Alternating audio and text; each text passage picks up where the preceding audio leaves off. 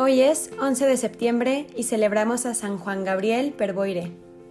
Nuestra religión debe enseñarse en todas las naciones y propagarse incluso entre los chinos, a fin de que conozcan al verdadero Dios y posean la felicidad en el cielo, afirmaba con valentía San Juan Gabriel Perboire, misionero en la China, ante un mandarín encargado de interrogarlo. Y este último agregó, ¿Qué puedes ganar adorando a tu Dios? El santo le respondió, La salvación de mi alma, el cielo al que espero subir después de haber muerto. El 2 de junio de 1996, con motivo de la canonización de San Juan Gabriel Perboire, el Papa Juan Pablo II decía de él, tenía una única pasión, Cristo y el anuncio de su Evangelio, y por su fidelidad a esa pasión, también él se halló entre los humillados y los condenados. Por eso la Iglesia puede proclamar hoy solemnemente su gloria en el coro de los santos del cielo. En 1817, a los 15 años de edad, Juan Gabriel ingresa junto con su hermano mayor Luis en el Seminario Menor de Montauban, Francia, dirigido por los padres lazaristas, hijos espirituales de San Vicente de Paul. Allí siente el deseo de consagrarse a las misiones en países paganos. Después de terminar el noviciado en Montauban, lo mandan a París para realizar estudios de teología y luego es ordenado sacerdote. En 1832, su hermano Luis que se había embarcado como sacerdote lazarista hacia la misión de la China, muere de unas fiebres durante la travesía. Juan Gabriel anuncia inmediatamente a la familia su deseo de ocupar el sitio que la muerte de su hermano ha dejado vacante. Pero sus superiores no lo consideran conveniente a causa de su frágil salud y es nombrado vicedirector del seminario parisino de los lazaristas. Como activo ayudante de un director de seminario ya mayor, sigue el principio de enseñar más con el ejemplo que con la palabra. Comunica de ese modo a los novicios su amor por Jesús. Cristo es el gran maestro de la ciencia, es el único que da la verdadera luz. Solamente existe una cosa importante, conocer y amar a Cristo, pues no solo es la luz, sino el modelo, el ideal. Así que no basta con conocerle, sino que hay que amarle. Solamente podemos conseguir la salvación mediante la conformidad con Cristo. Escribe esto a uno de sus hermanos. No olvides, ante todo, hay que ocuparse de la salvación siempre y por encima de todo. Sin embargo, en su corazón guarda el ardiente deseo de partir hacia las misiones. Al mostrar a los seminaristas los recuerdos traídos hasta París del martirio de uno de sus compañeros, les dice, He aquí el hábito de un mártir Cuánta felicidad si un día tuviéramos la misma suerte. Y les pide lo siguiente, rezad para que mi salud se fortifique y que pueda ir a la China a, fin de predicar a Jesucristo y de morir por él.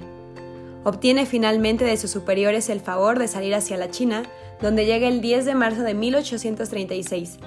Su celo por la salvación de las almas le ayuda a soportar el hambre y la sed para la mayor gloria de Dios. Sea de día o de noche, siempre está dispuesto a acudir donde se solicite su ministerio, de tal forma que las fatigas y las vigilias no cuentan en absoluto. Además, es asaltado por violentas tentaciones de desesperanza, pero nuestro Señor se le aparece y lo consuela, y el gozo vuelve al alma del apóstol. En 1839 se desencadena una persecución contra los cristianos. El 15 de septiembre, el padre Perboire y su hermano el padre Baldús se hallan en su residencia de Chat Yuen Cueu. De repente, les avisan de que llegará un grupo armado. Los misioneros huyen cada uno por su lado para no caer los dos en manos de los enemigos. Juan Gabriel se esconde en un espeso bosque, pero al día siguiente un catecúmeno lo traiciona por una recompensa de 30 taeles, moneda china. Los soldados le desgarran las vestiduras, lo visten con harapos, lo amordazan y se van a la posada a celebrar su arresto. Interrogado por el mandarín de la subprefectura, Juan Gabriel responde con firmeza que es europeo y predicador de la religión de Jesús. Empiezan entonces a torturarlo, pero por temor a que se sucumba, lo sientan en una banqueta y le atan fuertemente las piernas. Así pasa la noche el piadoso padre, bendiciendo a Jesús por concederle el honor de padecer sus mismos sufrimientos. Trasladado a la prefectura, al cabo de un penosísimo viaje a pie con grilletes en el cuello, en las manos y en los pies, sufre cuatro interrogatorios. Para obligarlo a hablar, lo ponen de rodillas durante muchas horas sobre cadenas de hierro. A continuación, lo cuelgan de los pulgares y le golpean en la cara 40 veces con suelas de cuero para obligarle a renegar de su fe. Pero, reconfortado por la gracia de Dios, lo sufre todo sin quejarse. Después es trasladado a Ut Chang-fo ante el virrey, donde debe responder en una veintena de interrogatorios. El virrey quiere obligarlo en vano a caminar sobre un crucifijo. Lo golpean con correas de cuero y con palos de bambú hasta el agotamiento, o bien lo levantan a gran altura con la ayuda de poleas y lo dejan desplomarse hasta el suelo. Pero el alma del piadoso padre permanece unida a Dios. ¿Así que sigue siendo cristiano? Oh sí, y me siento feliz por ello. Finalmente, el virrey lo condena al estrangulamiento, pero como la sentencia de muerte no puede ejecutarse hasta que sea ratificada por el emperador, Juan Gabriel Perboire sigue en prisión durante algunos meses. Por fin, el 11 de septiembre de 1840, después de un año entre grilletes y torturas, es conducido hasta el lugar de la ejecución.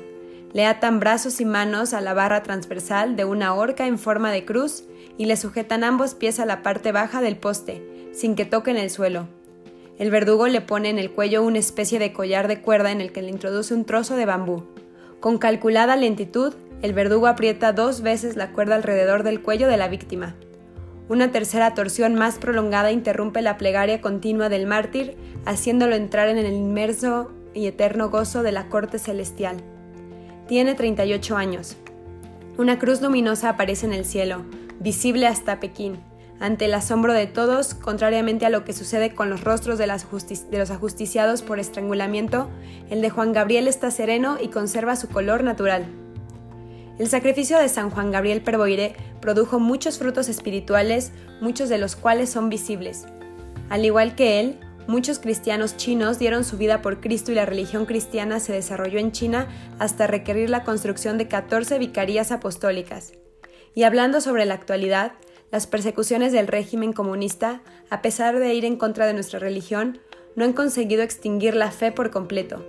Pidamos mucho por nuestros hermanos católicos en Asia, Medio Oriente o en lugares donde no pueden vivir su fe libremente, o incluso son perseguidos y torturados por ello. San Juan Gabriel nos recuerda a nosotros mismos que todos los fieles cristianos, donde quiera que vivan, están obligados a manifestar con el ejemplo de su vida y el testimonio de su palabra al hombre nuevo, de que se revistieron por el bautismo y la fuerza del Espíritu Santo que les ha fortalecido con la confirmación. Este testimonio no siempre conduce al martirio de sangre, pero supone la aceptación de la cruz de cada día.